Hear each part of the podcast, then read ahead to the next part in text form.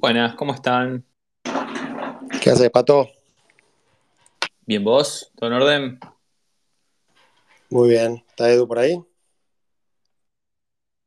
Eh, sí, ahí le invito a hablar.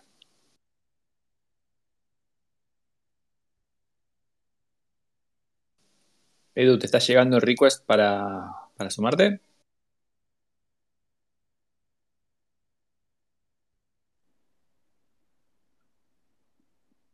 Hola Pato, Gaby, ¿Qué haces, Edu? ¿cómo andan? Muy bien, por suerte. Del fin de Muy bien, qué día hoy, ¿eh? Impresionante. hermoso, hermoso día. Después de toda una semana de lluvias en Buenos Aires. Sí, poco de respiro.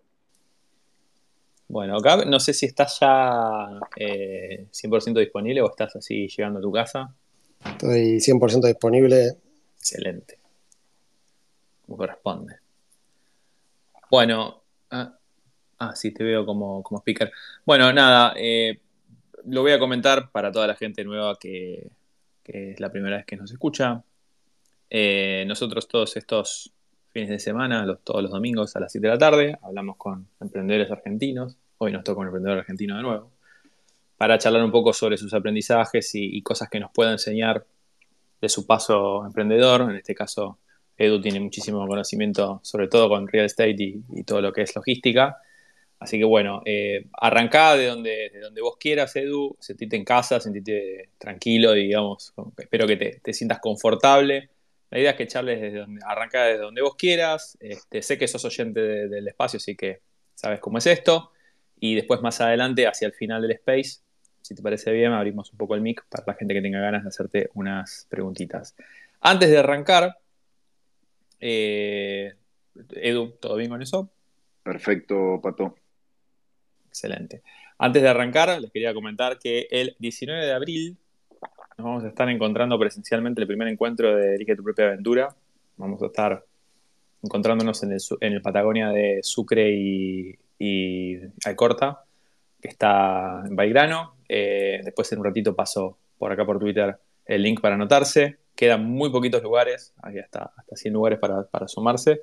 Y bueno, la idea es encontrarnos ese martes a la tarde para, bueno, vernos las caras y charlar un poco y compartir algunas cervezas. Así que espero, que espero contar con ustedes, junto con Gaby y el resto de...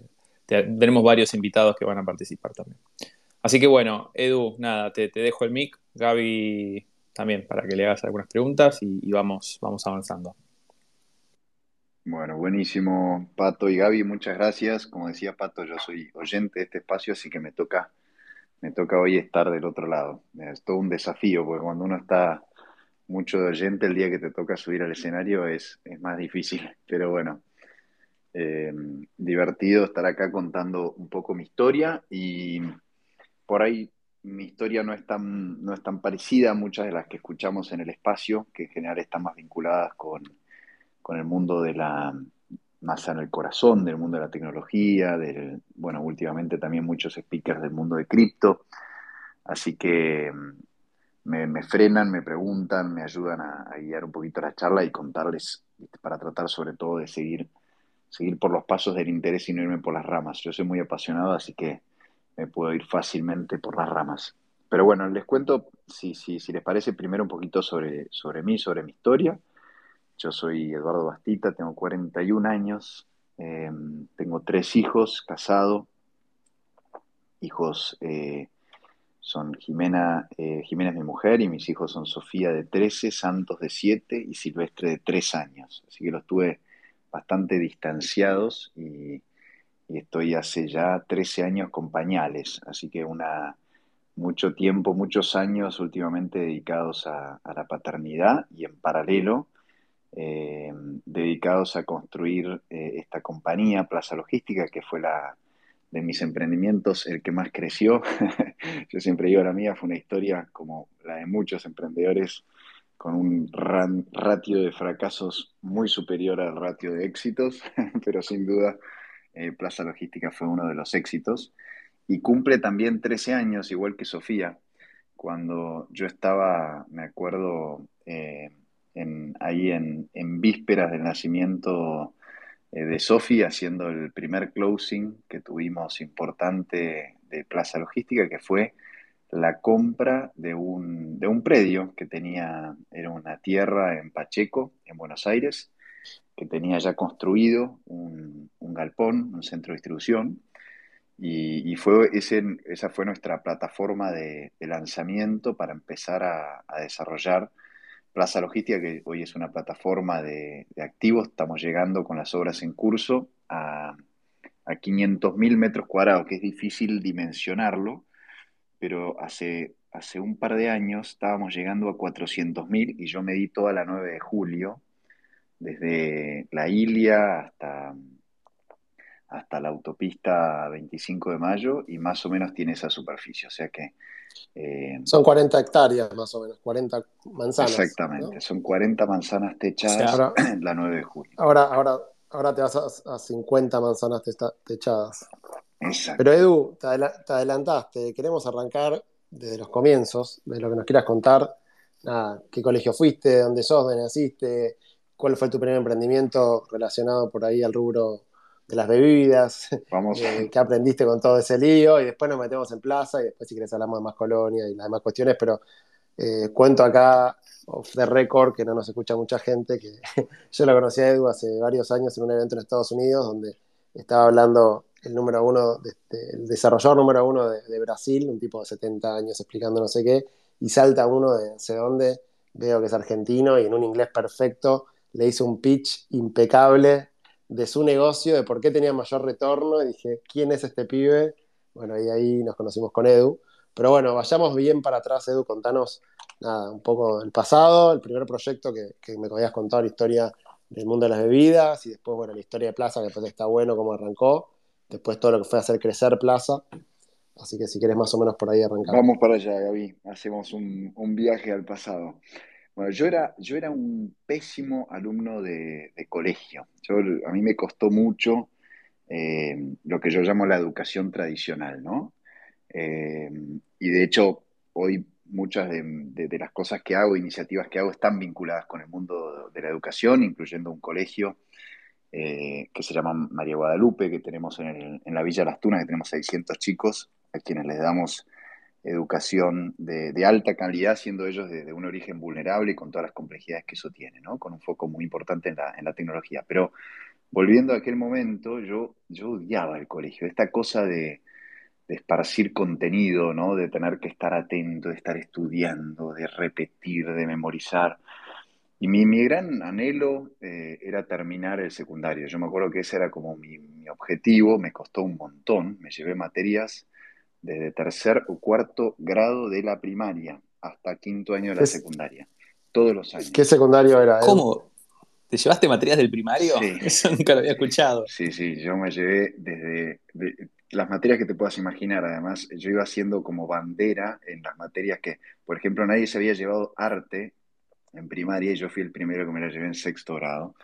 No, no, no me enorgullezco, pero, pero habla de, de, de esto que yo tenía contra, contra la educación tradicional, ¿no? Era algo que realmente a mí me, revelaba.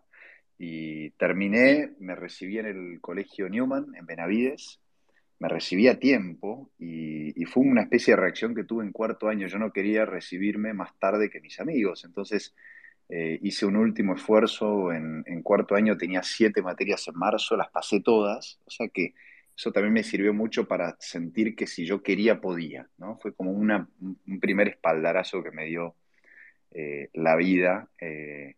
¿Qué, te decían, Edu, tus viejos en ese momento? Mis viejos estaban muy resignados por un hermano más grande, que era, que era igual o peor que yo. Entonces, eh, venían como ya golpeados, ¿no? Entonces... Son dos hermanos ustedes. No, somos seis, pero había, pero había uno que es como que me, me preparó la pista, ¿no? Eh, me, limpió la pista para que lo mío fuera ya una resignación sobre otra resignación, así que fue un poco más fácil. Pero no, para mis viejos era, era, eh, era una locura pensar que, yo no, iba a llegar a, terminar el secundario en ese momento, terminarlo en forma, me presionaba mucho, me, me, sentaban a estudiar, me ayudaban y bueno, y logré, logré recibirme del colegio esa era mi máxima aspiración. Empecé a buscar Eh, universidad, más que nada acompañando, yo me acuerdo que acompañaba amigos míos, ¿no? Que estaban mirando distintas universidades, pero yo ya en ese momento lo único que quería era emprender. Así que eh, recorriendo universidades... ¿Por qué, Edu, querías emprender? ¿Qué era lo que te parecía interesante? Me parecía mucho más divertido, ¿no? Yo, yo eh, la idea de, tener una empresita, de hecho la primera que fundé ahí a los 18 años, apenas dejé el colegio, se llamaba El Loop. Eh, yo terminé la secundaria a fin del año 98, en, en vísperas de, de, que explotó la burbuja de Internet. Y el loop, lo que hacíamos en el loop era sacábamos fotos en boliches, ¿no? Y, armábamos perfiles de, jóvenes de, en fiestas y montamos un mini estudio y venían chicos y chicas a sacarse fotos. Y nosotros les armábamos los perfiles, teníamos chats. Em, era una especie de micro, eh, lo que hoy podría ser Facebook, obviamente con una, y, bastante parecido a otra iniciativa que había en ese momento en Argentina, se llamaba Imagu, que creció bastante más que nosotros, que arrancó unos seis meses antes que nosotros y tuvo bastante más fuerza. Y... Yo me acuerdo de eso, ¿eh? te diría que me acuerdo de aquellos momentos, bueno, somos factor del grupo de riesgo, ¿no? Pero me acuerdo de esas páginas de los boliches que te tagueaban, todo eso. Pre-Facebook, obviamente, pre todo. Sí, sí. Esto que era por el, por el 2000, más o menos. Sí, 99-2000. Eh, ahí cuando, cuando revienta la burbuja de Internet, la, principal fuente a la que nosotros aspirábamos para generar ingresos, que, eran los, eh, las, publicidades, se cayó todo, no había forma. Lo único que te pagaban era dos mangos si vos tenías un banner de alguna, de alguna otra página, de alguna empresa, y, alguien cliqueaba en esos banners, ¿no? Pero era muy poco lo que recaudábamos, así que la remamos durante unos meses y, ahí quedó el loop en la historia. Y yo buscando, buscando universidades, esto no me olvido más, yo iba recorriendo distintas universidades, ¿no?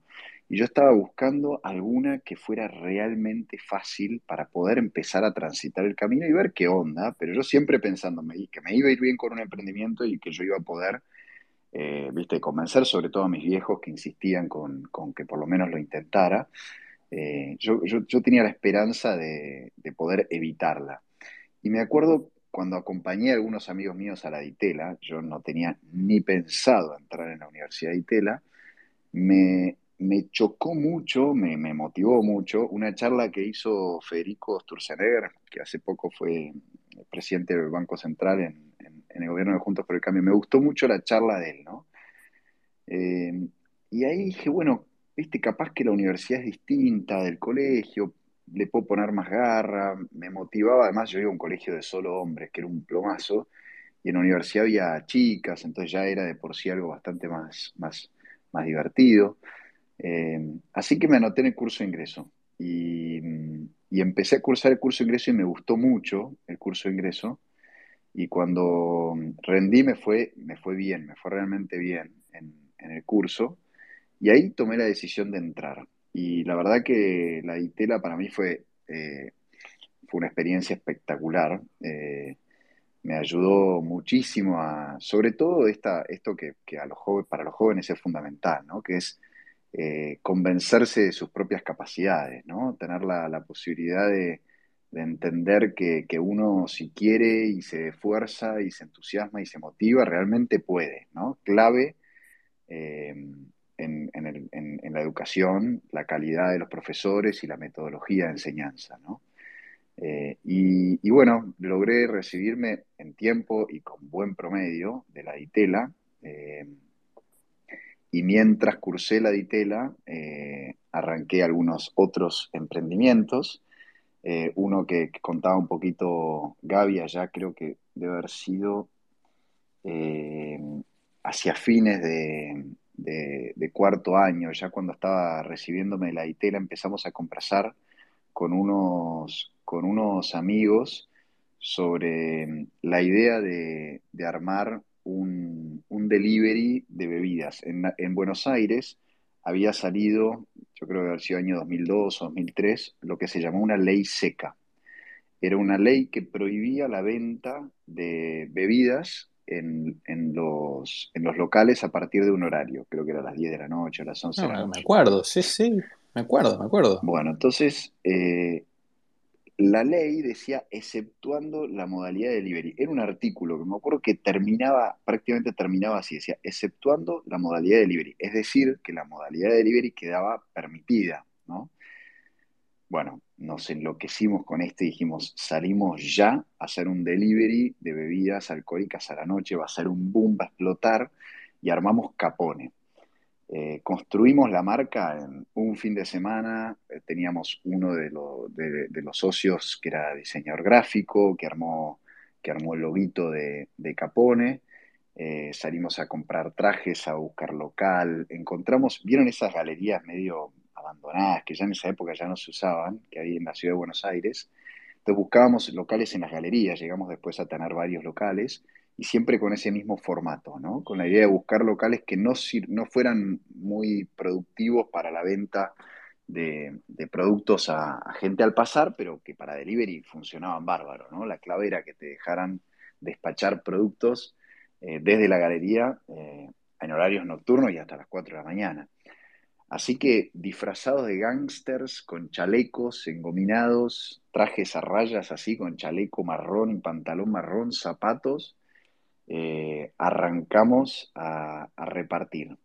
Y mm, yo me acuerdo siempre el, primer, fue explosivo el crecimiento de Capone, ¿no? Porque arrancamos, alquilamos el local, tuvimos que chamullarnos la dueña, que era una francesa, una viejita francesa divina, pero más brava, y íbamos a visitarla y le llevábamos eh, flores y y nos quedábamos charlando de la vida, hasta que, bueno, no, nos tuvo confianza y nos alquiló su local en la galería de Salguero y Seguí, sobre la calle Seguí, ¿no? Seguí Salguero, ahí en Palermo. Y, bueno, y arrancamos un día, compramos una línea 4803, 4803 eh, ¿cómo era? 4803 4803-4808. Eh, Entonces compramos la línea y, repartimos volantes en los diarios. Eh, había, como kiosquitos de diarios alrededor y una idea piola que se le ocurrió a uno de los chicos fue repartir volantes por los diarios de la zona y revistas de la zona, ¿no? Así que repartimos y era sentarse con un teléfono, ni siquiera había rotativas, a esperar que sonara. Y obviamente sonaba y era la novia de uno o era eh, el, hermano de otro, ¿viste? Puteábamos, cortábamos y esperábamos que sonara de vuelta a ver si había. Y cayó el primer cliente. ¿Para qué? Estábamos a los gritos saltando adentro. Era un cliente, el primer cliente fidedigno, o sea, era alguien que había leído el volante y el, folleto y había llamado. Y así arrancamos. Eh, esa noche vamos a haberle vendido a, no sé, siete personas que no conocíamos y a 20 que sí conocíamos y, al poquito tiempo, yo creo que fue a las dos o tres, a los dos o tres días que habíamos arrancado, nos llamó un, periodista del diario Clarín que había recibido un folleto y que le habían interesado mucho el caso, como que le había parecido muy original.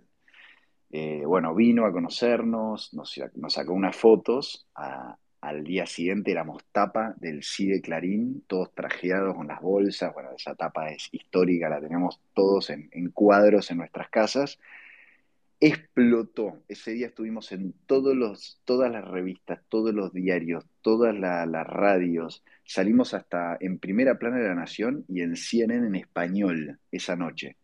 Fue impresionante, ¿no? En, en un día, de golpe, Capone se hizo conocido en, todo el país eh, y empezamos a crecer de forma masiva. Eh, el local este no paraba de crecer, contratábamos todas las semanas, hacíamos entrevistas eh, masivas para contratar arma pedidos, repartidores, telefonistas, íbamos incorporando líneas de teléfono a la velocidad que nos dejaban incorporar, armamos un call center, llegamos a tener cuatro locales, los viernes laburábamos hasta con 100 motos y una historia de muchísimo crecimiento, eh, pero que termina siendo una historia bastante difícil, la de Capone, porque a medida que nosotros crecíamos eh, y nos profesionalizábamos y nos formalizábamos, iban apareciendo muchos competidores en negro, ¿no? Informales. De hecho, eran competidores que mm, no solo, viste, tenían dos motitos en negro, no pagaban impuestos, no pagaban cargas, te, eh, tenían un nivel de informalidad mucho mayor, sino además hasta, hasta nos copiaban la marca, ¿viste? Salieron Il Padrino, Il Capo, Capo di Capi, Capo di Tutti Capi, Capote, eran todas marcas parecidas a las nuestras, eh, hasta los números de teléfono nos, nos los copiaban, una cosa, fue una, una guerra sin cuartel con, con, con los bolichitos informales, y en un momento... Eh, y, empezamos a tener problemas de escala, ¿no? En Argentina eh, tenés obviamente los beneficios de escala que te da eh, crecer en, cualquier negocio, pero tenés los problemas de escala, ¿no? Empezamos a tener gremios, empezamos a tener paros a las 12, un viernes a las 12 de la noche, ¿viste? Se nos paraban todos los locales para reclamarnos aumentos.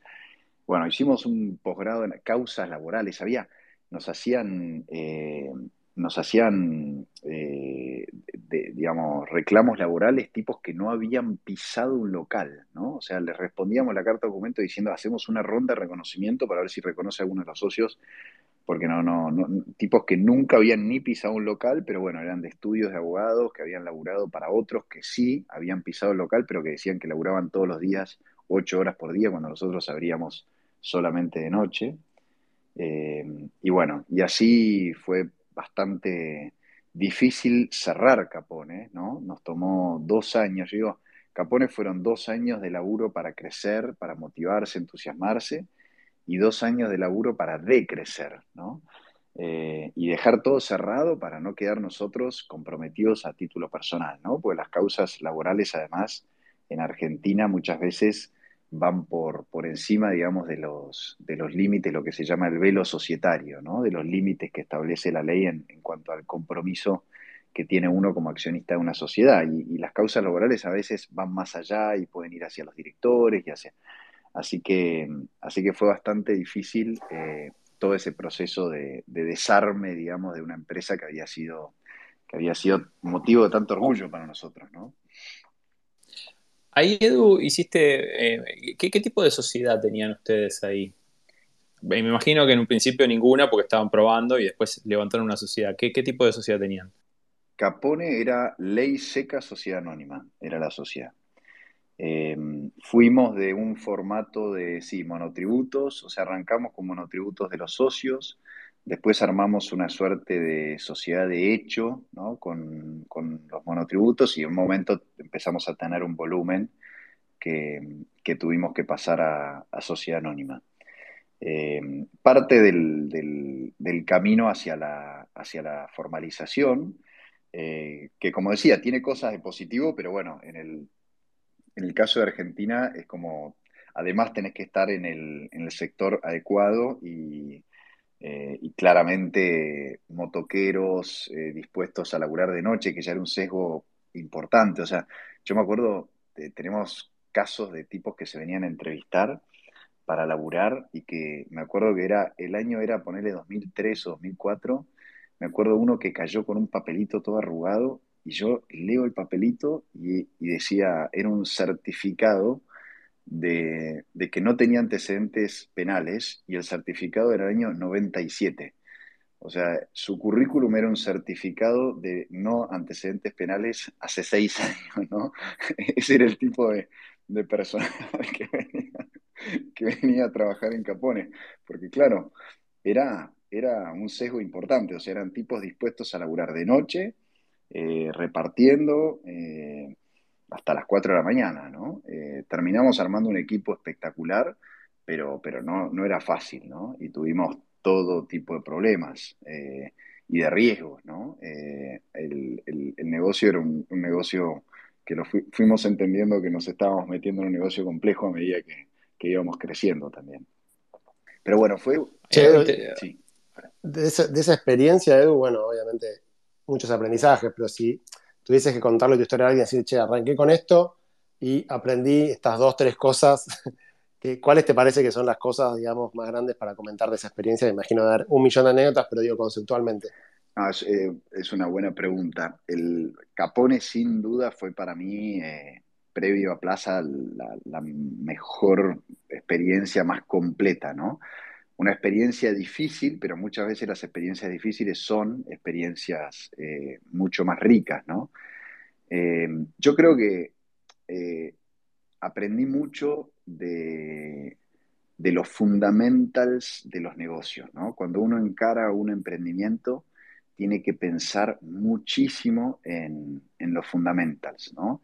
Y los fundamentals son en el inicio, lo que te va a permitir crecer, lo que te va a permitir consolidarte, lo que te va a permitir escalar y llevarlo a otro nivel, ¿no?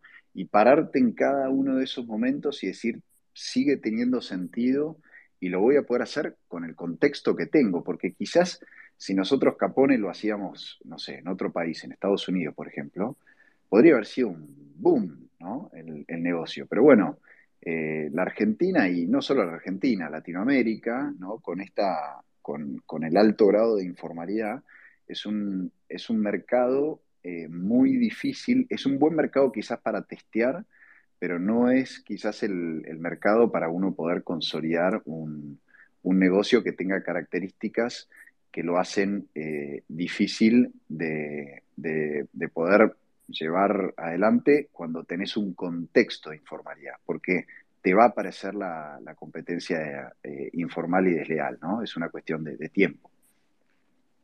Pero digamos, después de ahí te metiste en plaza, que nos vamos a contar la historia, pero digo, también es un negocio que si bien obviamente no hay tanta gente involucrada en la operación del negocio, también es dependiente Argentina, también hay un tema de, no sé, sindicatos, quilombo. Entonces, ¿qué, te llevaste de la experiencia que pone y cuando llegaste a, hacer plaza dijiste, esto aprendí la lección o esto no lo quiero hacer nunca más? O sea, un poco Plaza, de esas partes que... Sí, no, y Plaza nace justamente como reacción a Capone, Yo, eh, cuando termino de, cerrar de alguna manera Capone, eh, y, ya quedar bien protegidos los socios, los directores, digamos, y, eh, básicamente regalamos un fondo de comercio de un único local, o sea, cerramos cuatro locales y que dejamos uno solo funcionando y, entregamos el fondo de comercio. Lo único que le pedimos al que se lo llevó, que no, no pagó un mango, es que no lo cerrara por dos años para que prescribieran eventuales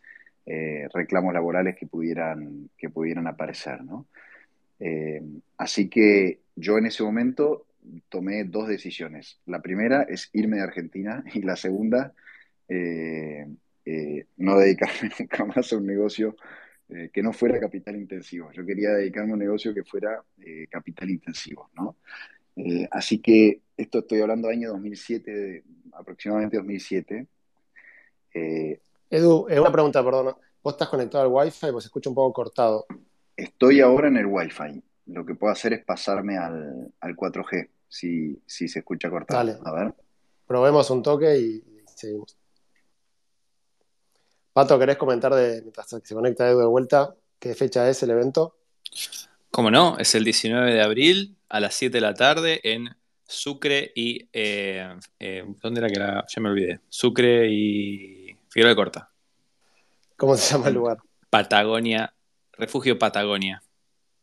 Perfecto. Bueno, hacemos PNT. Me, siento, me siento como, como el Susano de Susana. No es mala, ¿eh?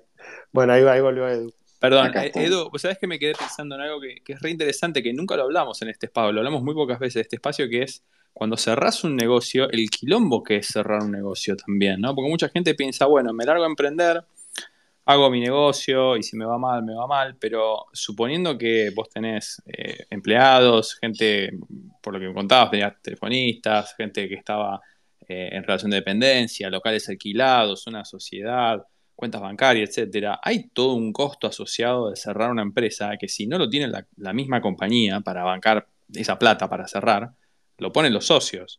¿Querés comentar un poquito eso, cómo fue? Porque me parece súper interesante para la gente que tenga ganas de cerrar una empresa. Pero, si, hacemos esto no, va a emprender nadie nunca más, boludo, es, parte de también. Eh, el, que, comentó algo parecido fue Constancio Larguía, eh, hace un par de capítulos que, nada, cerrar, si bien la, rompió con Patagon, bueno, cuando le fue mal con Wimba, le, costó mucho tiempo, plata, esfuerzo, eh, y medio como que después ya hasta no tenía ganas de emprender. Ahí la pregunta también sería, después del quilombo de Capone, ¿con qué ganas tenías de volver a hacer algo y más en Argentina?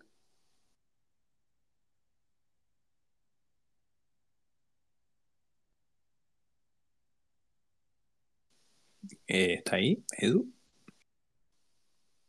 Está como hablante, pero no habla. ¿Estás ahí, Edu? Me parece que se, puso mal, los, recuerdos de Capone lo pusieron mal.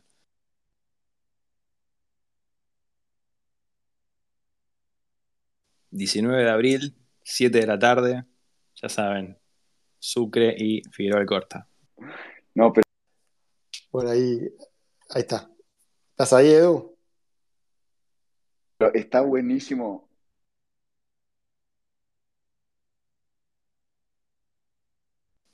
No, lo perdimos. Me parece que va a tener que volver al, al wifi.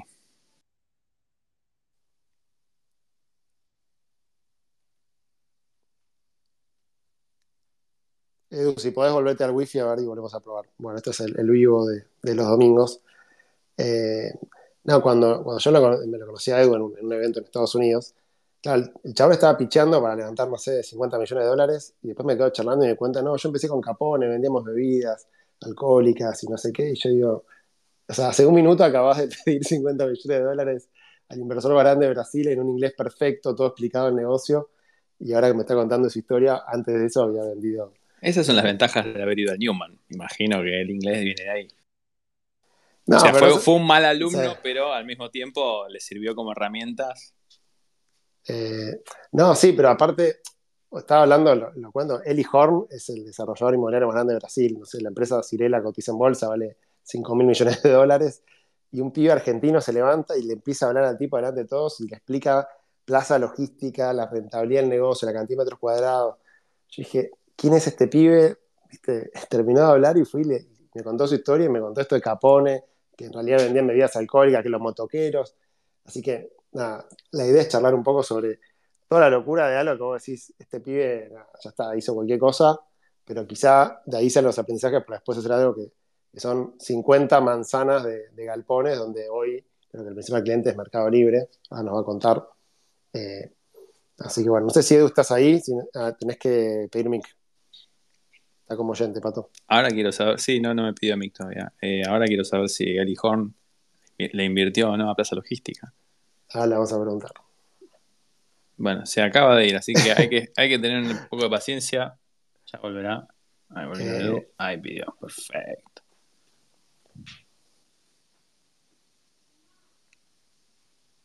Edu, you there?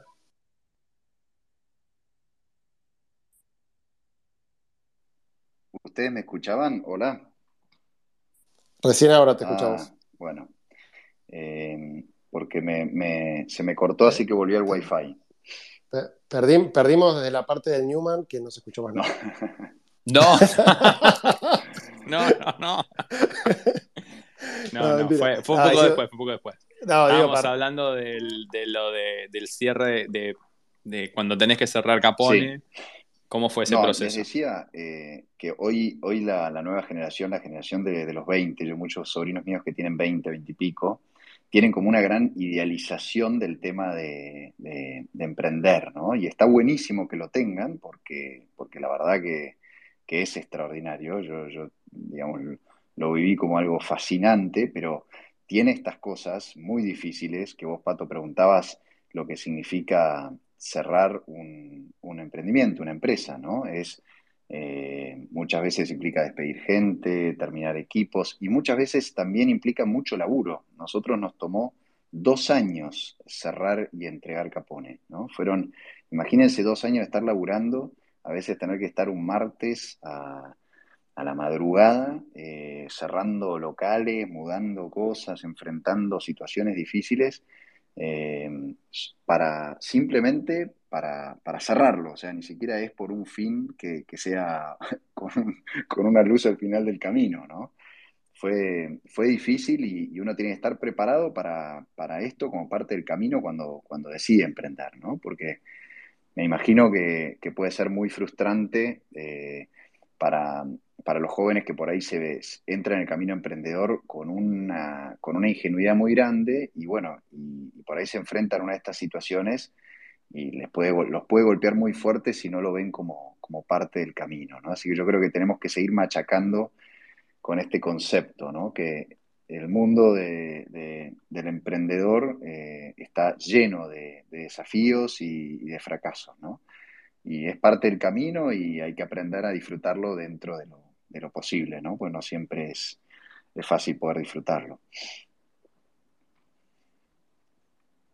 Pero bueno. ¿Cómo fue después que te metiste en, Plaza y, qué cosas te llevaste de Capone para Plaza? Exacto. Bueno, yo les decía que Plaza fue una reacción a Capone, ¿no? Ahí en, entre Loop y Capone tuve un par de emprendimientos más, los, los, comento nomás, tuve un pool de siembra en el sudoeste de la provincia de Buenos Aires, sembrábamos girasol y trigo, una muy linda experiencia con un sueño de expandir la, la frontera agrícola argentina en tierras muy complejas, porque son tierras que no solo tienen poca lluvia, sino además tienen un perfil de suelo muy, muy limitado, tienen como tosca abajo, como si fuera una maceta, ¿no? Entonces, no solo tiene que llover más, sino tiene que llover todo el tiempo para que esos suelos tengan capacidades agrícolas más fuertes, pero hay un montón de iniciativas y de experiencia para hacer, y, son millones de hectáreas, ¿no? Con lo cual, si uno lograra destrabar esos, esas limitantes, eh, implicaría un aumento de producción eh, eh, enorme, eh, exponencial, ¿no? De toda esa, zona.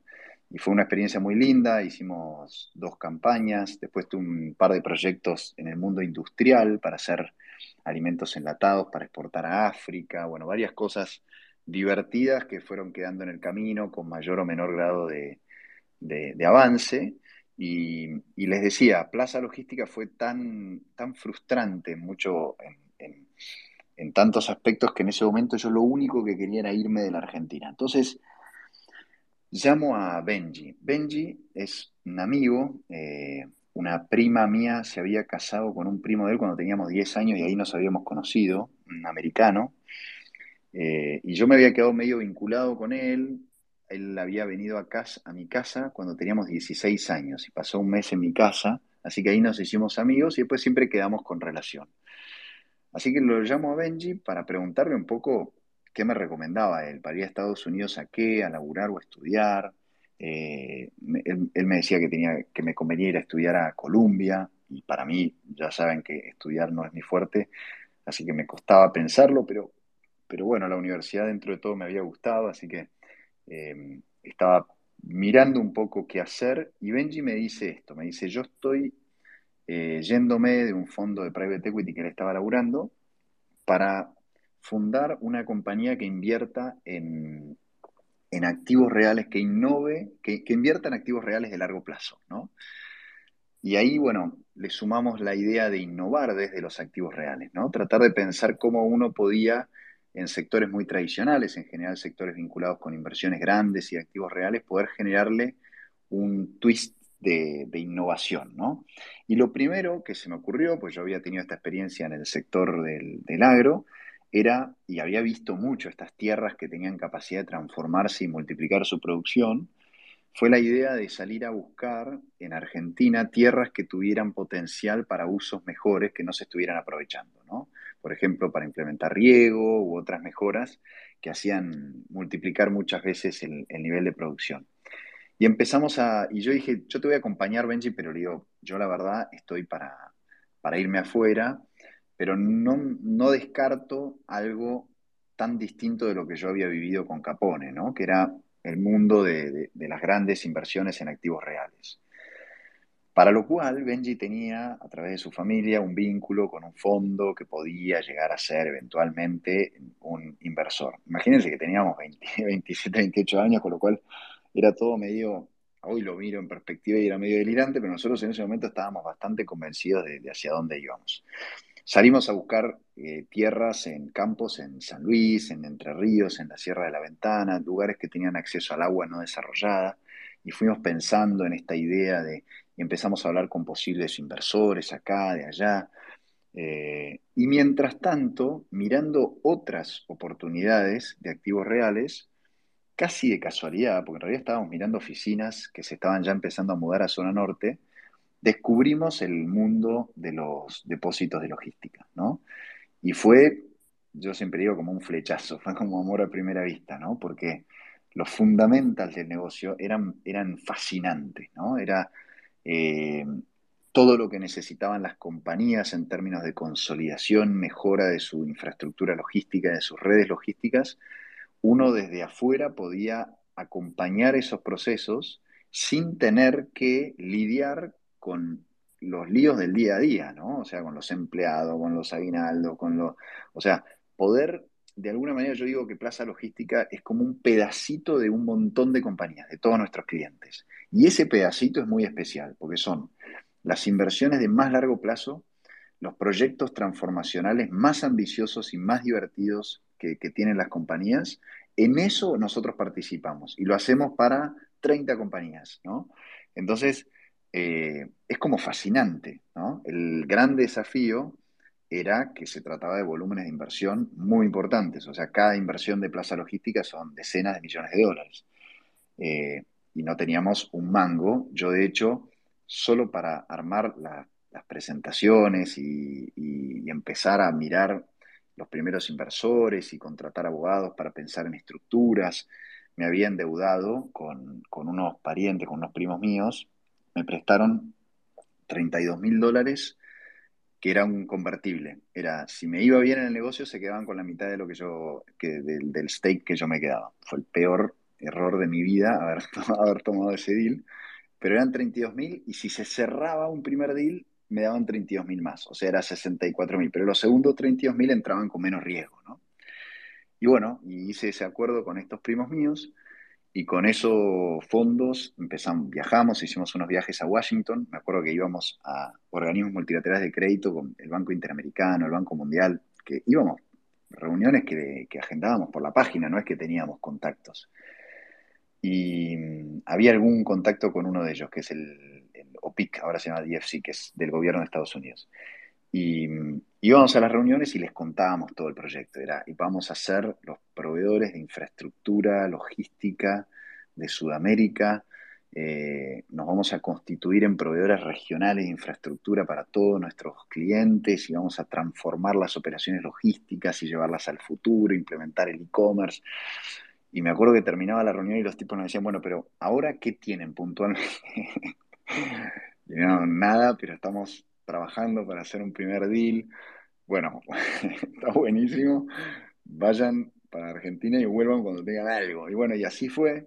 Eh, cuando después de haber cerrado un primer deal que fue recontra eh, forzado, porque nos agarró en el medio la crisis de Lehman, o sea, parecía una toma de pelo. Nosotros firmamos una, especie de opción de compra, una carta de intención vinculante con un fondo que era dueño de Plaza Logística. Plaza Logística era este predio que estaba en Pacheco, que lo había desarrollado este fondo, que lo agarró la crisis 2001 y quedó, quedó ahí vencido y a la venta, digamos.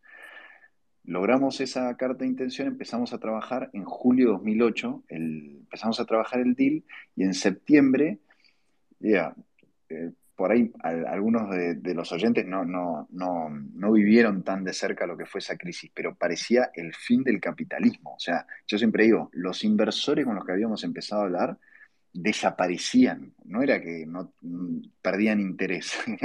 Llamabas a las oficinas y te decían, no, no, flaco, no entendés, no quedó nadie acá, o sea, está la oficina pelada, el fondo está, está, está fundido, se está cayendo el mundo a pedazos, están cayendo los bancos, ¿viste? Y nosotros sosteniendo eso en el medio de toda esa hecatombe, pero nunca perdimos el optimismo eh, o el delirio, ¿no?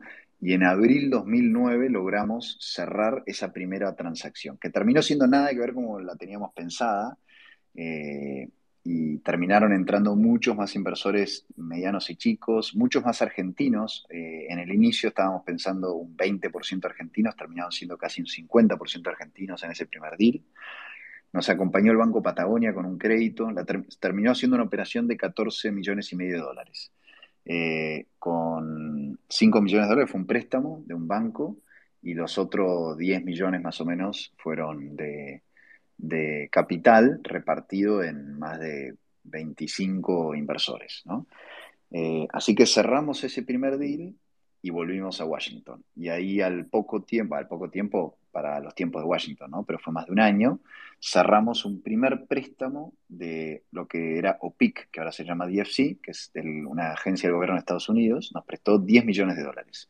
5 millones para refinanciar el préstamo del Banco Patagonia y 5 millones más para hacer una obra.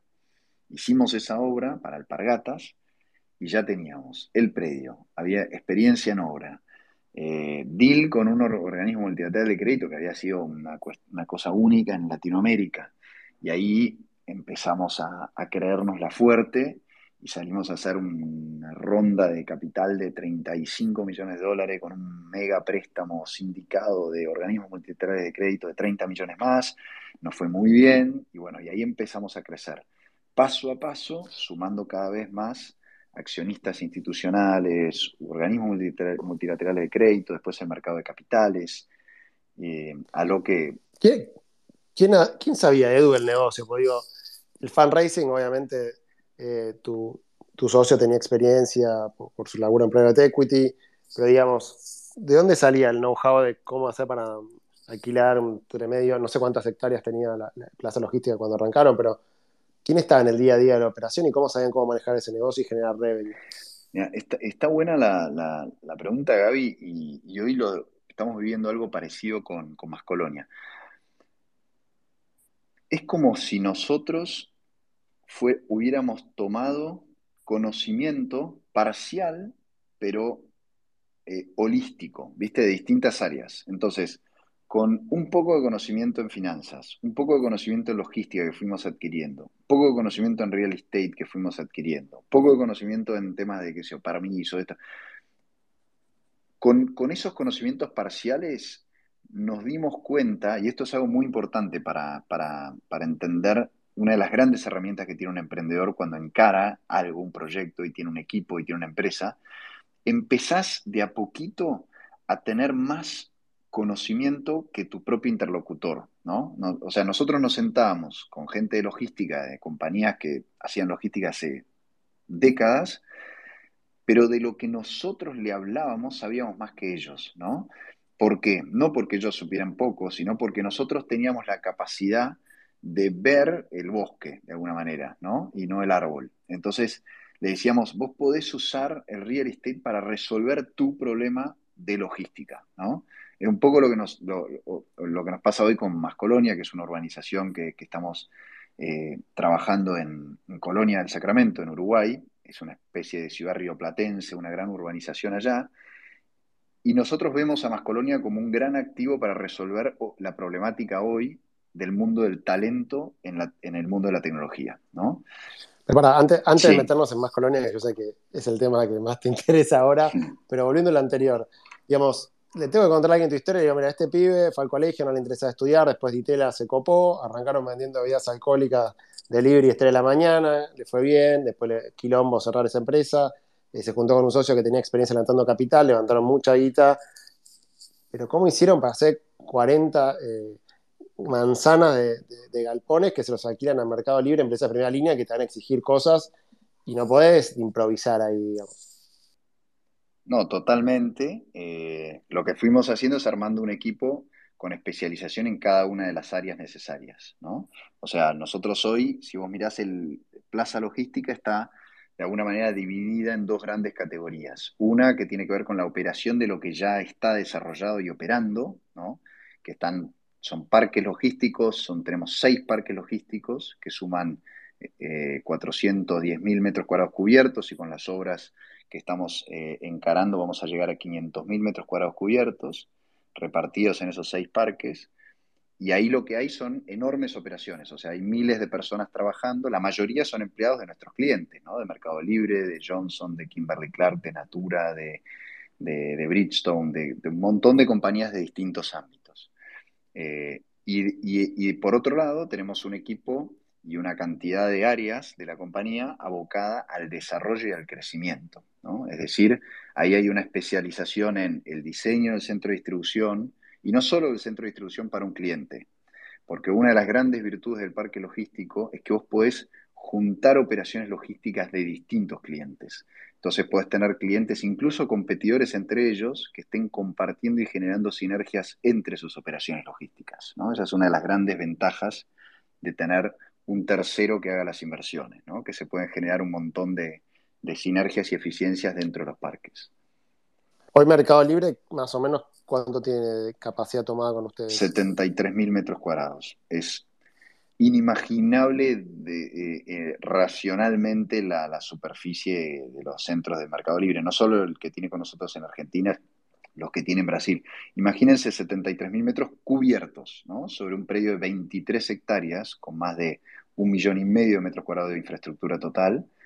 Y, dentro de ese centro, dentro de esas 7.3 hectáreas techadas, hay hasta cinco niveles de mezanín, o sea, cinco pisos adentro, ¿no? O sea, tenés kilómetros y kilómetros y kilómetros de pasillo eh, donde, se, donde se guarda en forma caótica, no sé si, si conoces, Gaby, la metodología de almacenamiento de un fulfillment, es caótica. Vos tratás de que en un basket haya eh, productos lo más distintos posibles, para que no haya confusión cuando metes la mano, ¿no? Y tenés un paquete de cigarrillo, un un rush y un vaso, ¿no? En un mismo, en un mismo. O sea que si un día se te cae el sistema y tenés que ordenar eso, básicamente puedes dedicarle varias vidas a tener que ordenarlo. Ahí Edu, la pregunta sería, bueno, te entiendo que un cliente chiquito mediano no va, no tiene la plata ni la, capacidad ni know-how para ponerse a desarrollar su propio centro de distribución y que le sirva la, propuesta de valor de ustedes. Ahora, un cliente o Mercado Libre, ¿por qué necesita de plaza logística? Sería, digamos, la, pregunta de la boda del diablo. Bueno, por varios motivos, es verdad, cuando, cuanto más chico es el cliente, más ventajas tiene con el modelo del parque logístico multicliente, ¿no? Porque el parque logístico le da una escala que le permite eh, morigerar un montón de los gastos, gastos vinculados con la seguridad, el mantenimiento de las infraestructuras, los servicios, etcétera. Ahora, para los clientes muy, muy grandes, como es el caso de Mercado Libre, eh, lo que ellos priorizan es tener un proveedor, un partner que les solucione toda la problemática. No es solo el fulfillment. Una red logística, sobre todo una plataforma de e-commerce importante como es Mercado Libre, te la tenés que imaginar como un pulpo, ¿no? Tiene una cabeza que es efectivamente el fulfillment, pero después tiene un montón de otros depósitos que son los crossdocks, los depósitos urbanos, eh, que hacen de alguna manera de apoyo a, una red completa. Eh, el hecho de tener un partner que esté desarrollando eh, el, depósito tiene la ventaja de no tener que estar alocando capital a, estas inversiones, pero además el know-how y la experiencia, O sea, el foco, el know-how y la experiencia de un tercero que desarrolle para, para una compañía eh, desde afuera, con el conocimiento, con la experiencia, es, algo también que es muy valorado por las compañías, más allá de, las ventajas de, la ubicación que pueda tener un predio específico. ¿no? O sea, vos de alguna manera se podría decir que el Plaza Logística es como el grupo IRSA, pero en vez de tener shopping center tenés, digamos, galpones o algo así. Claro, mucho, mucho más enfocado, el negocio de la logística está mucho más enfocado en el cliente. En general, un shopping yo lo construyo en un lugar que sé que, está bueno y lo ofrezco. Y empiezan a aparecer la, empieza a aparecer la demanda. En cambio, la logística es mucho más tailor-made. Es como que vos tenés un vínculo de largo plazo con un cliente. En general, nosotros hasta que se destraba un desarrollo para un cliente, tardamos no menos de cuatro o cinco años de idas y vueltas, ¿no? Son proyectos, son decisiones que toman tiempo, nosotros los acompañamos en esas decisiones. Son decisiones difíciles. Imagínate, Gaby, que estás por ahí cerrando cinco galpones viejos y consolidando en un gran centro de distribución de última generación. O sea, hay un día que vos tenés que apagar la luz de esos cinco galpones viejos y prender la luz de un centro de distribución de última generación y seguir entregando igual que ayer. O sea que el, riesgo de la mudanza, de, de, la tecnología, la capacitación necesaria para los operarios, son un montón de cuestiones que los clientes tienen que hacer para, para poder mudarse. Y en todo eso nosotros los ayudamos. Creamos junto con Arlog lo que fue el primer centro de capacitación de operarios de logística en Argentina. Estamos, eh, tenemos un montón de consultoras, digamos, que nos acompañan en los procesos de reconversión de las operaciones logísticas de nuestros clientes.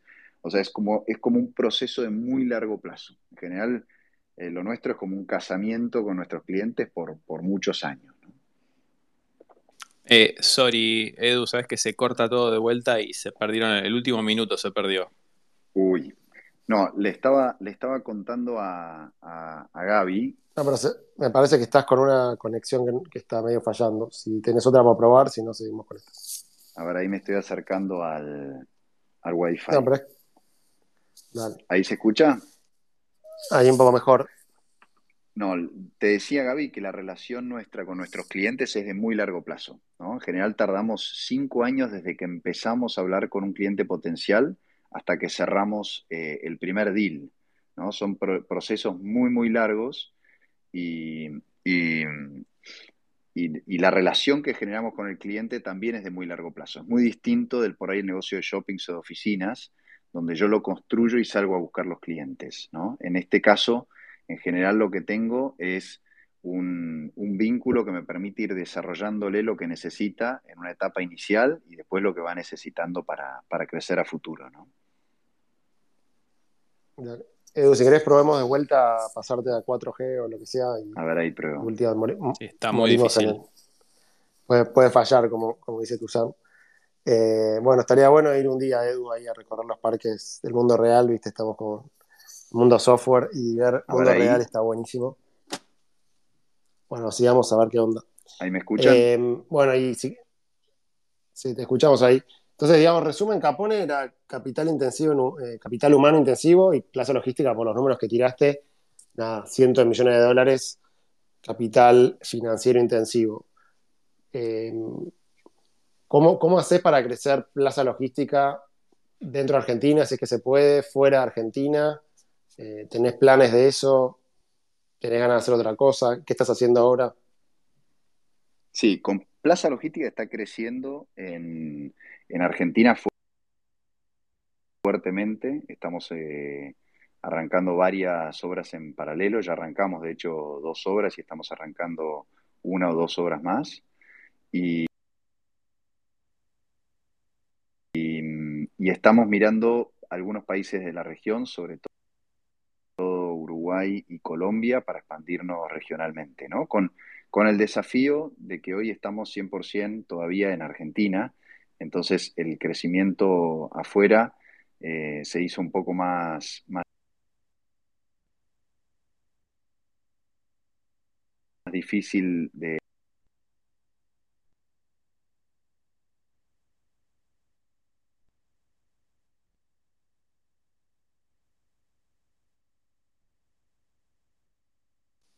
Lo perdimos, ¿no? ¿Me parece? Sí. No sé si está en 4G o Wi-Fi, pero bueno. Edu, si estás escuchando, pasate a algo, otra cosa. Eh, Mientras tanto, martes 19 de abril, 19 horas, en Sucre 658, Ciudad de Buenos Aires, vamos a tener el primer encuentro de la comunidad Dirige tu propia aventura. Gracias Cerveza Patagonia por poner las cervezas gratis, así que los esperamos. Entonces, 19 de abril, 19 horas, Sucre y Figueroa del Corta. Ahí estoy, a ver si ahora se escucha mejor. ¿Está mejor ahí? ¿Se escucha? Y ahora te decimos, pero bueno, vamos, vamos con lo que tenés, que, el tiempo es tirano acá en Twitter Spaces. Ahí. ahí, creo que va mejor. Y bueno, contanos un poco si querés, dale, lo, lo, que estás haciendo ahora, que me parece que es lo que, la que más te motiva, de, ¿no? nos contarás vos, ¿qué, es más Colonia? Y nada, ¿qué, nos querés contar de eso? No, eh, ahí cuando, cuando se cortó estaba, estaba justo contando. Eh, con Plaza Logística estamos creciendo, tanto en Argentina como eh, encarando, intentando encarar, digo intentando porque, porque no es fácil cuando uno está 100% en Argentina dar el salto del crecimiento afuera. Hay cuestiones de fondeo, de financiamiento que son muy complejas, pero estamos mirando sobre todo Uruguay y, Colombia como posibles destinos para, expandirnos regionalmente con, Plaza Logística. Y después estoy acompañando un proyecto que en realidad nace hace muchos años por parte de mi viejo, eh, que compró una tierra hace 35 años en Colonia del Sacramento, que es básicamente la mitad de la ciudad de Colonia, y estamos eh, con un sueño, con un equipo de laburo cada vez más grande y más fuerte para ser una ciudad rioplatense, una ciudad del futuro, una ciudad pensada para, para el mundo de, la tecnología, un hub de innovación, con naturaleza, con, espacios increíbles. La verdad que estamos muy, muy motivados con este, con este proyecto que da para una charla entera, pero, pero nada, fascinados con, la idea de, de desarrollar estamos trabajando con varios desarrolladores, empresas de transporte, mundo de la tecnología, de empresas del mundo de la, capacitación, de la educación, para armar una, ciudad de cero, básicamente, una ciudad rioplatense. Yo siempre digo, es como una, una expansión de, Argentina en Uruguay y una expansión de Uruguay en Argentina. Así que un lindo sueño rioplatense. Buenísimo. Si alguien quiere ver más, que es máscolonia.com, está todo explicado. Sí, máscolonia.com es la, web. Estamos a semanitas, si Dios quiere, de conseguir los últimos permisos, que es el contrato plan, es básicamente un, contrato que rige nuestra relación con el sector público por los próximos 20, 30 años. Eh, y eso se está votando en la Junta de Colonia en, unas 3, 4 semanas. Y, ese, y ese mismo contrato plan es el que nos da permisos para arrancar obras. Así que estamos a, punto de, arrancar con todo. Buenísimo, Edu. Bueno, Pato, preguntas, pregunta de rigor. Sí, eh, la primera que te quería hacer es un, es un, ¿Se me escucha bien, no? ¿Se me escucha bien? Sí, perfecto. Perfecto. Buenísimo.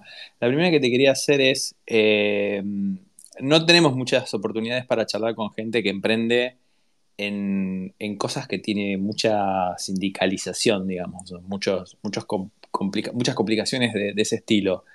¿Hay algo que nos puedes recomendar? ¿Cómo lidiar con, esas situaciones? También entendiendo, digamos, que lo que, lo que uno quiere siempre es, es lo mejor para, todos, ¿no? Como que este, dar laburo, que, que, que, del otro lado también estén, estén conformes, estén cómodos, que todos estemos tirando para el mismo lado. ¿Qué, situaciones, te, qué, recomendaciones de negociación o qué situaciones eh, te encontraste que pudiste resolver y, qué, enseñanzas nos puedes dar de, eso, de, esas cosas? está, buenísima la, la pregunta. Hay mucho más de mito que de realidad. No hay que tenerle el miedo que por ahí se le tiene.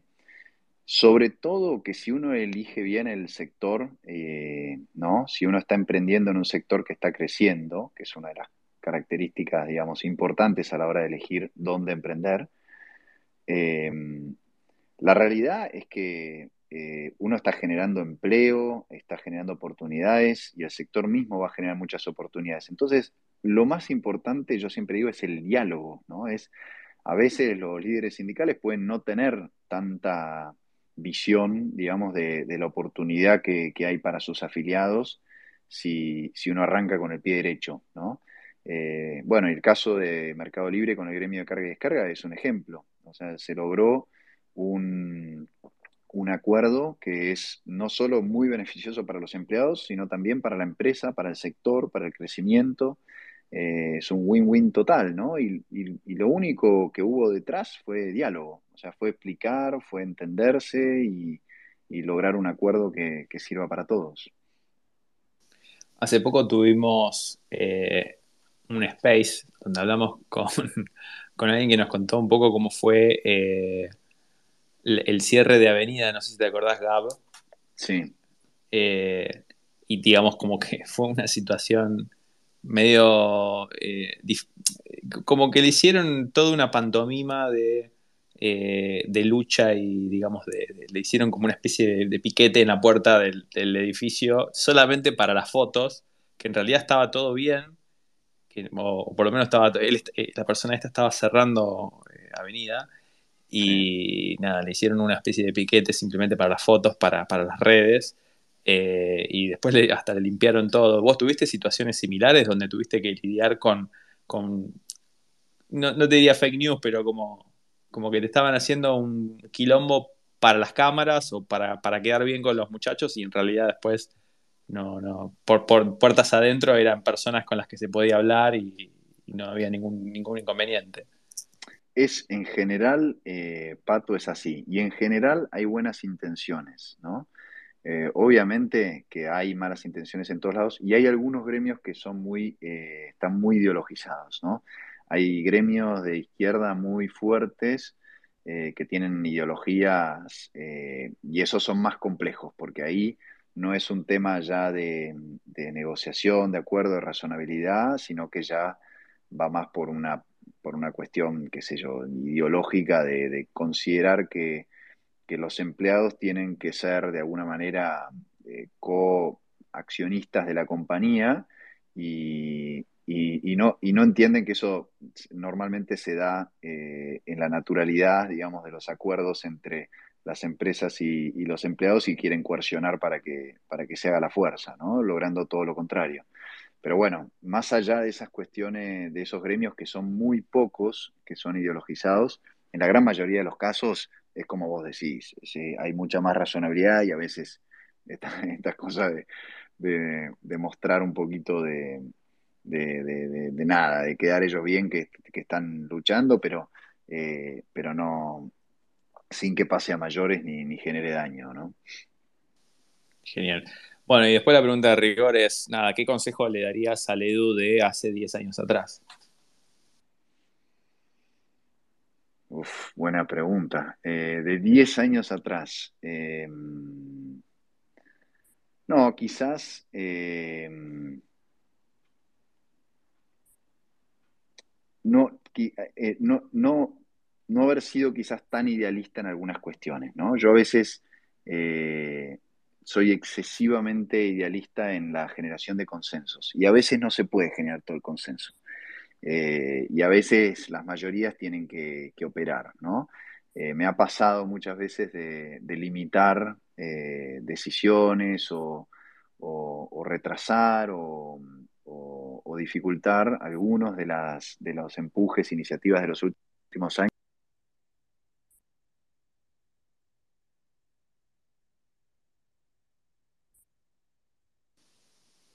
Hola, hola.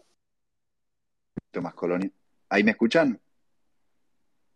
¿Me escuchan? Ah, perdón, ¿eh? que me entró una llamada y se me, se me cortó. No, decía, ahora por ejemplo, una de estas idealizaciones fue a la Junta de Gobierno de Colonia yo le pedía unanimidad, ¿no? Eh, y la verdad que unanimidad es como muy complicado, porque hay un par de, de, diles que, que, son directamente que tienen ideologías marxistas de izquierda y que están en contra de la iniciativa privada. Entonces, eh, no, es una cuestión de, resoluble, ¿no? Desde el punto de vista eh, de que nunca van a votar a favor de un proyecto que tenga vínculo con el, con el sector privado, ¿no? Y por ahí yo en el idealismo insistía, insistía, insistía con la unanimidad. Eso me ha pasado mucho. Me gusta trabajar en consenso, con energía positiva, me gusta trabajar en equipo, que todos empujemos para adelante. Y a veces por ahí eh, peco de, inocente o de idealista y a veces nada, hay que priorizar, avanzar y, no tanto, viste, eh, el idealismo de que estemos todos de acuerdo en todo, que a veces es imposible. Hablando un poco de los sindicatos y esto, me, me salió una pregunta que es, ¿cómo van a lidiar o cómo pensás que vas a lidiar con el tema de la automatización? Porque cuando vemos los warehouses, de, sobre todo en, Europa, hace, hace, unos seis meses vi un video de, un poco más de seis meses, vi un video de cómo estaban automatizando los warehouses de Amazon en, Europa, en, Alemania. Y es impresionante, o sea, cada vez, eh, y no solamente de Amazon, o sea, los de Alibaba y, otros grandes marketplaces o lugares que tienen mucho tráfico de mercaderías, la mejor forma que tienen para, poder llegar a tiempo con, las, con los envíos es automatizar, ¿no? Este, robots que nada, tienen sensores y que automáticamente pueden sortear los paquetes y este, no se chocan entre ellos y obviamente vas, esto es, una, es, un, es algo que se va a dar. ¿Cómo lo, cómo lo están viviendo tanto ustedes que tienen que, que, lidiar, digamos, con la automatización para eficientizar procesos, como del otro lado las personas que dicen, ok, este es el trabajo que hoy tenemos, eh, cómo podemos reconvertirnos o cómo podemos hacer para no perder esos empleos. No, el, tema, Pato, que se está dando es que la demanda, la generación de empleo es tan pero tan masiva que la automatización lo único que hace es morigerarlo un poquito, ¿no? Eh, ¿Y por qué es tan masiva la generación de empleo? Porque la logística de e-commerce es netamente positiva, es como si fuera un nuevo servicio de la economía. Vos antes eh, ibas por tu cuenta a buscar las cosas que comprabas, hoy te lo trae alguien, ¿no? Y básicamente esa diferencia, sobre todo cuando hablamos de porcentajes altísimos del, PBI de productos, es una especie de explosión en la necesidad de empleo y se multiplica entre 5 y 7 veces la cantidad de empleo, de transporte eh, que requerís tanto en los centros de distribución como en, las unidades de distribución, ¿no? Eh, entonces lo que es tal el aumento de, la necesidad de empleo. Cuando vos aumentás la, la cantidad de producto que estás comercializando o bajás un par de horas nomás los tiempos de entrega, todo eso es como si fuera una especie de elástico que tira de un lado y, del otro lado toda la infraestructura logística, el sector logística está reaccionando, generando una masa impresionante de empleo, millones de empleo en todo el mundo, inversión, etc. Entonces, eh, por más que la automatización limita un poco esa generación de empleo, la generación de empleo se está dando igual, por encima de la automatización, se está dando masivamente en todo el mundo y se espera que se siga dando por lo menos más de cinco años más, ¿no? Eh, así que hoy no es, no es un problema. En algún momento posiblemente nos enfrentemos, como, como en todos los sectores a medida que se van tecnificando, con esa problemática, ¿no? De empezar a tener una disyuntiva entre, entre empleo y, tecnificación. Pero por suerte, eh, el, sector de logística lo, está multiplicándose de una manera que, no, que hoy no está generando un problema, sino todo lo contrario, ¿no? Está generando mucho virtuosismo eh, en todo el mundo a medida que, aumenta la, penetración de e-commerce. ¿Cuánta gente trabaja, Edu, en, los depósitos de plaza logística en estos 50.000 hectáreas, eh, metros, 50, 50 manzanas de metro cuadrado que tienen, más o menos? ¿Cuánta gente hay trabajando? Tenemos ya unos 7.000, 8.000 empleados trabajando en todos nuestros predios y, a medida que la logística de e-commerce aumenta, como si fuera en porcentaje, ¿no? Dentro de los predios, aumenta exponencialmente la cantidad de gente, ¿no? Eh, un mismo centro de distribución dedicado a una operación logística tradicional eh, contrata una cantidad de, gente en promedio. La logística e-commerce contrata entre 5 y 7 veces más para la misma superficie. Por eso es que a medida que nuestros centros se van reconvirtiendo hacia el e-commerce, multiplican exponencialmente la cantidad de, gente que, se contrata.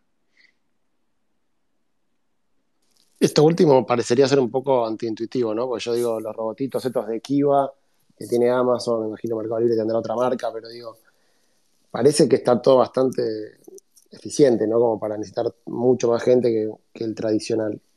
Claro, pero al ser, al, al intensificarse tanto la operación, vos imaginate que en un pallet, en vez de mandar un pallet que tiene, no sé, 200 cajas a un supermercado, estás mandando 200 cajas a 200 domicilios diferentes. Entonces, tanto dentro de, adentro del centro de distribución como en la red, vos necesitas mucho más empleo. Además, necesitas tecnología y automatización, pero, pero no alcanza la automatización para que igual de todas formas no necesites mucho más empleo. ¿Entendés? Es como que es tal la intensificación y el aumento de la, necesidad de la red que aunque tengas automatización, igual necesitas mucho más empleo. Perfecto, clarísimo. Bueno, los que le quieran preguntar algo a Edu, aprovechen. Eh, no sé cuánta gente sabe más que Edu de real estate, de logística. Bueno, eh, la verdad que está, buenísimo charlar con Edu. Eh, me había quedado la pregunta que en algún momento me has contado de cómo elegían ustedes dónde ubicar el nuevo un centro logístico. ¿Tenían algún tipo de sistema como para che, acá hay que un centro logístico?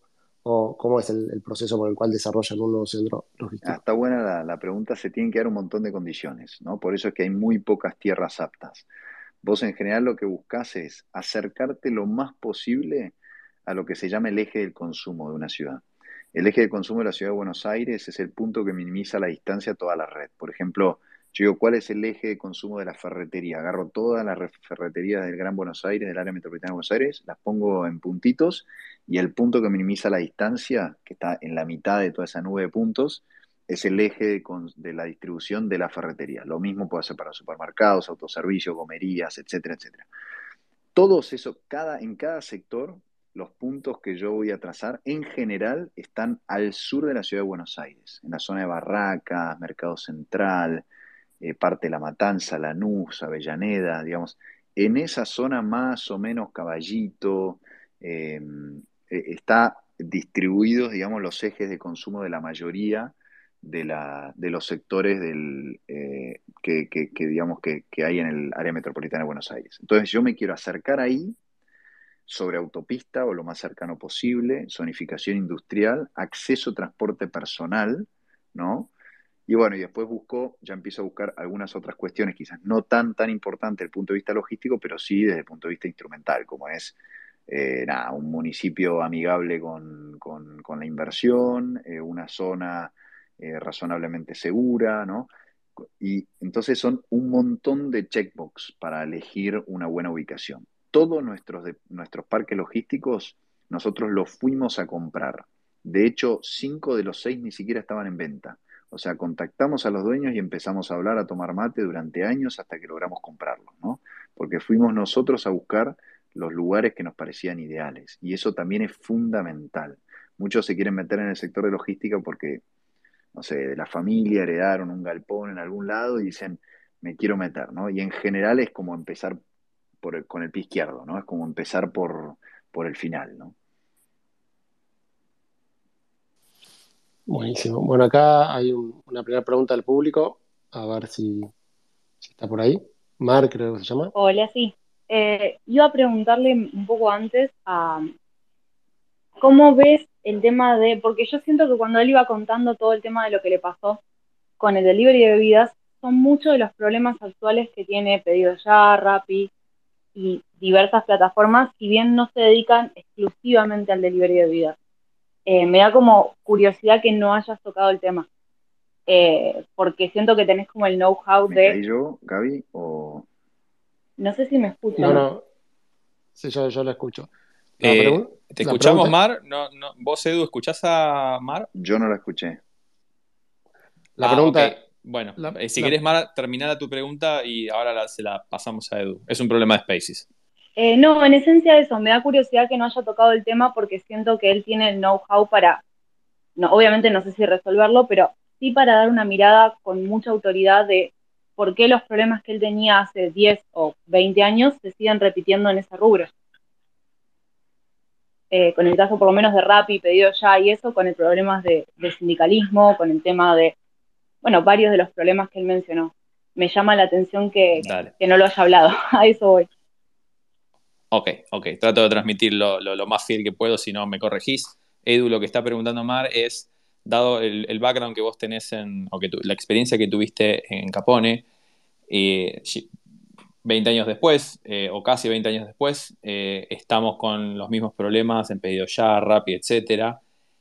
Le llama la atención a Mar que vos no hayas hecho algún comentario al respecto de, la situación actual que están atravesando estas empresas, dado tu, tu, background y tu experiencia en el rubro, y si vos ves alguna solución a estos problemas que están teniendo eh, también con cuestiones de sindicatos, etcétera, eh, estas empresas de, logística de última milla, digamos, o bueno, no sé cómo se llamarán las, las de delivery.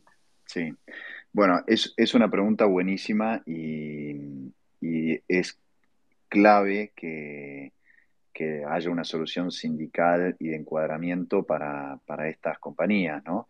Nosotros, eh, yo estuve participando en algunas mesas con el gobierno hace un tiempo, para tratar de, aportar a la solución. Eh, es un tema que toma un montón, toca un montón de aristas de encuadramiento para empezar y, después para, una vez que resuelto el tema de, encuadramiento general, después empiezan a surgir los, problemas cuando no hay un, un convenio, digamos, adecuado, homologado.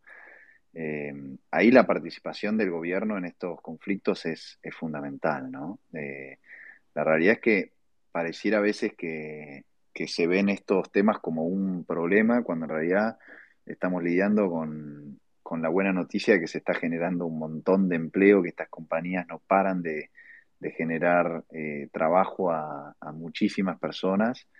Un empleo además que es un empleo recontra eh, constructivo en el sentido de que le da la oportunidad a, gente que está arrancando, a gente que está, que está queriendo generar una fuente de ingresos para por ahí estudiar o para, o para evolucionar hacia, hacia otra carrera, digamos, hacia otro laburo. eh, nada, y en, vez de, y en vez de verlo como algo positivo, eh, a veces nos quedamos en, el, en la problemática de, encuadramiento como si, fuera, como si fuera un problema en términos generales, ¿no? Pero bueno, no, no, tengo opinión más que la que decía antes, digamos, que eh, hay que apostar a, que logren un encuadramiento razonable, flexible, digamos, con lo que le requiere el tipo de laburo eh, en, el que, en el que están, ¿no? que claramente que no es un laburo de, dependencia como puede ser eh, el de una fábrica donde yo voy a trabajar todos los días, se parece mucho más por ahí a los convenios que tiene hoy la construcción, la UOCRA, donde uno contrata personas para, para proyectos puntuales, para, para laburos puntuales, ¿no? Eh, y bueno, y el encuadramiento debería, debería proteger a las compañías en ese sentido ya hay varios casos, ¿no? La construcción por ahí es el caso más emblemático. Buenísimo, Edu. Eh, bueno, acá nos queda una pregunta acá de Matías. Y si querés con eso ya, ya vamos cerrando. Hola, ¿me escuchan? Hola. ¿Qué, ¿Qué, tal? Buenas noches. Gracias por darme el espacio. Edu, increíble todo lo que contás. Eh, Quería consultar. Discúlpame, Mati. Edu, ¿lo escuchás a Mati? yo no lo escucho. Los ah, ustedes. Bueno. dale, dale. Mati, después yo le transmito todo Perfecto. Bueno, quería saber si ya estaban incursionando en blockchain para temas de trazabilidad, para mejorar un poco todo lo que es desde la tecnología el, negocio, ¿no? En donde están en logística. Te transmito, Edu, por problemas de Spaces. Acá dice Mati si ustedes ya están implementando algo de trazabilidad con blockchain. Eh, no sé si, están haciendo, algo al respecto. Mm, no todavía, estuvimos, yo, estuve eh, participando en varios proyectos eh, y, hay algunas iniciativas que están avanzando y, que creo que pueden ser que pueden ser interesantes, pero todavía no, no hemos visto, por lo menos en Argentina, ninguna implementada. Y de las que vi, eh, y de las que vi afuera, eh, tampoco, tampoco están, eh, están todavía funcionando a nivel de escala, ¿no? Son más MVP que se están haciendo, por lo menos los que yo llegué a conocer. Pero me parece que ahí hay para ser dulce, ¿no? O sea, yo cuando pienso en todas las virtudes de la blockchain y en todos los desafíos de la logística, es como, como que hay un mundo de, cosas para hacer, ¿no? Así que me parece que, digo, pensando en oportunidades de, emprender, por ese lado no tengo dudas que va a haber muchísimo para, para hacer. Sí, muy bueno. Creo que para todo lo que es el transporte de mercadería sensible o, o que requiere un nivel de seguridad mayor, podría ser una gran solución. Sí, se escuchó. Está diciendo que está muy bueno y que podría ser algo espectacular para todo lo que es el transporte de mercadería y poder hacer seguimiento. Pero bueno, eh, sorry, estoy en el medio comunicándote lo que dice Mati. Eh, bueno, Mati, no sé si, si te quedó. No, perfecto. Me, encantó la respuesta. Gracias. Gracias por el espacio, chicos. Ah, Felicito. Gracias. Bien, eh, ya está. Entonces no tenemos más preguntas, algo que alguien quiera hacer la última pregunta en cinco segundos. Eh, soy yo, no, no quiero ser dale, Iba a preguntarle, una pregunta más. Eh, yo estoy cerca de, yo estoy en Zárate, estoy cerca de, en Campana hay un centro de logística bastante importante que se llama Cubox, no sé si lo ubicas. Em, y me da curiosidad porque siempre se habla de la logística como algo muy difícil en el país, no solo por las grandes distancias, sino por los medios de transporte que nosotros tenemos desde afuera. ¿Cuál sentís que es el mayor desafío hoy en día en logística? Vos que estás más en tema, y específicamente en logística de e-commerce. Ok, bueno, eh, acá lo que dice Mar es que ella vive en Zárate y lo que pregunta es más que nada ¿cuáles crees, o sea, que en Argentina hay muchos problemas de, logística en, general, se habla mucho de problemas de transporte, etcétera, ¿cuáles son Mar, por favor, corregime si me equivoco, los desafíos que hoy tendría el rubro logística en, el país. ¿Correcto? ¿Lo transmití bien? Más o menos. Sí, específicamente en e-commerce, porque él es específicamente, en e-commerce. Perfecto. Ok, acá pregunta Mar específicamente en e-commerce, los problemas de logística eh, que, vos ves en el país. Bueno, eh, específicamente en e-commerce era lo primero que iba a decir porque eh, la logística son como un montón de mundos distintos, como superpuestos, ¿no? Son literalmente redes superpuestas.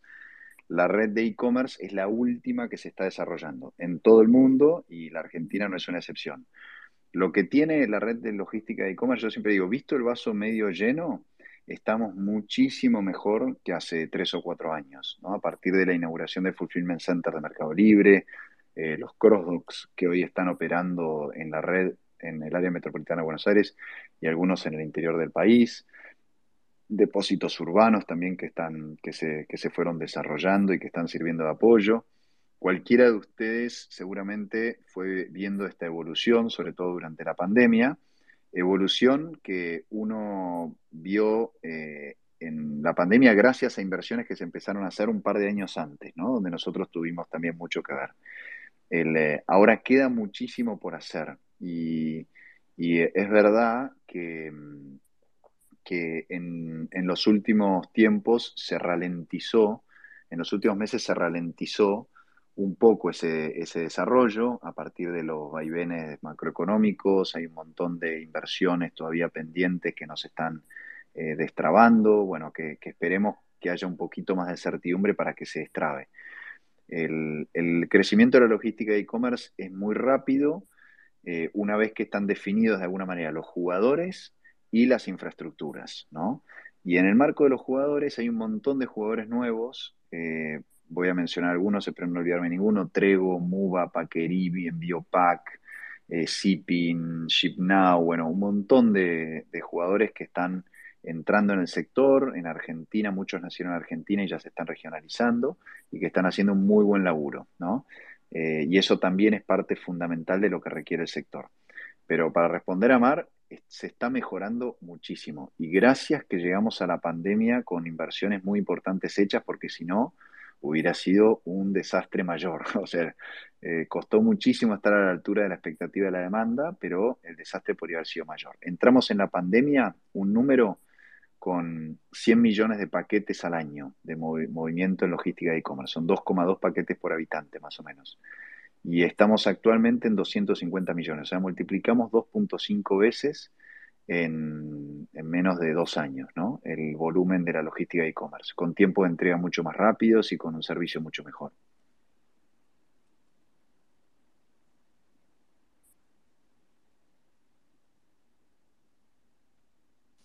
Edu, ¿estás ahí?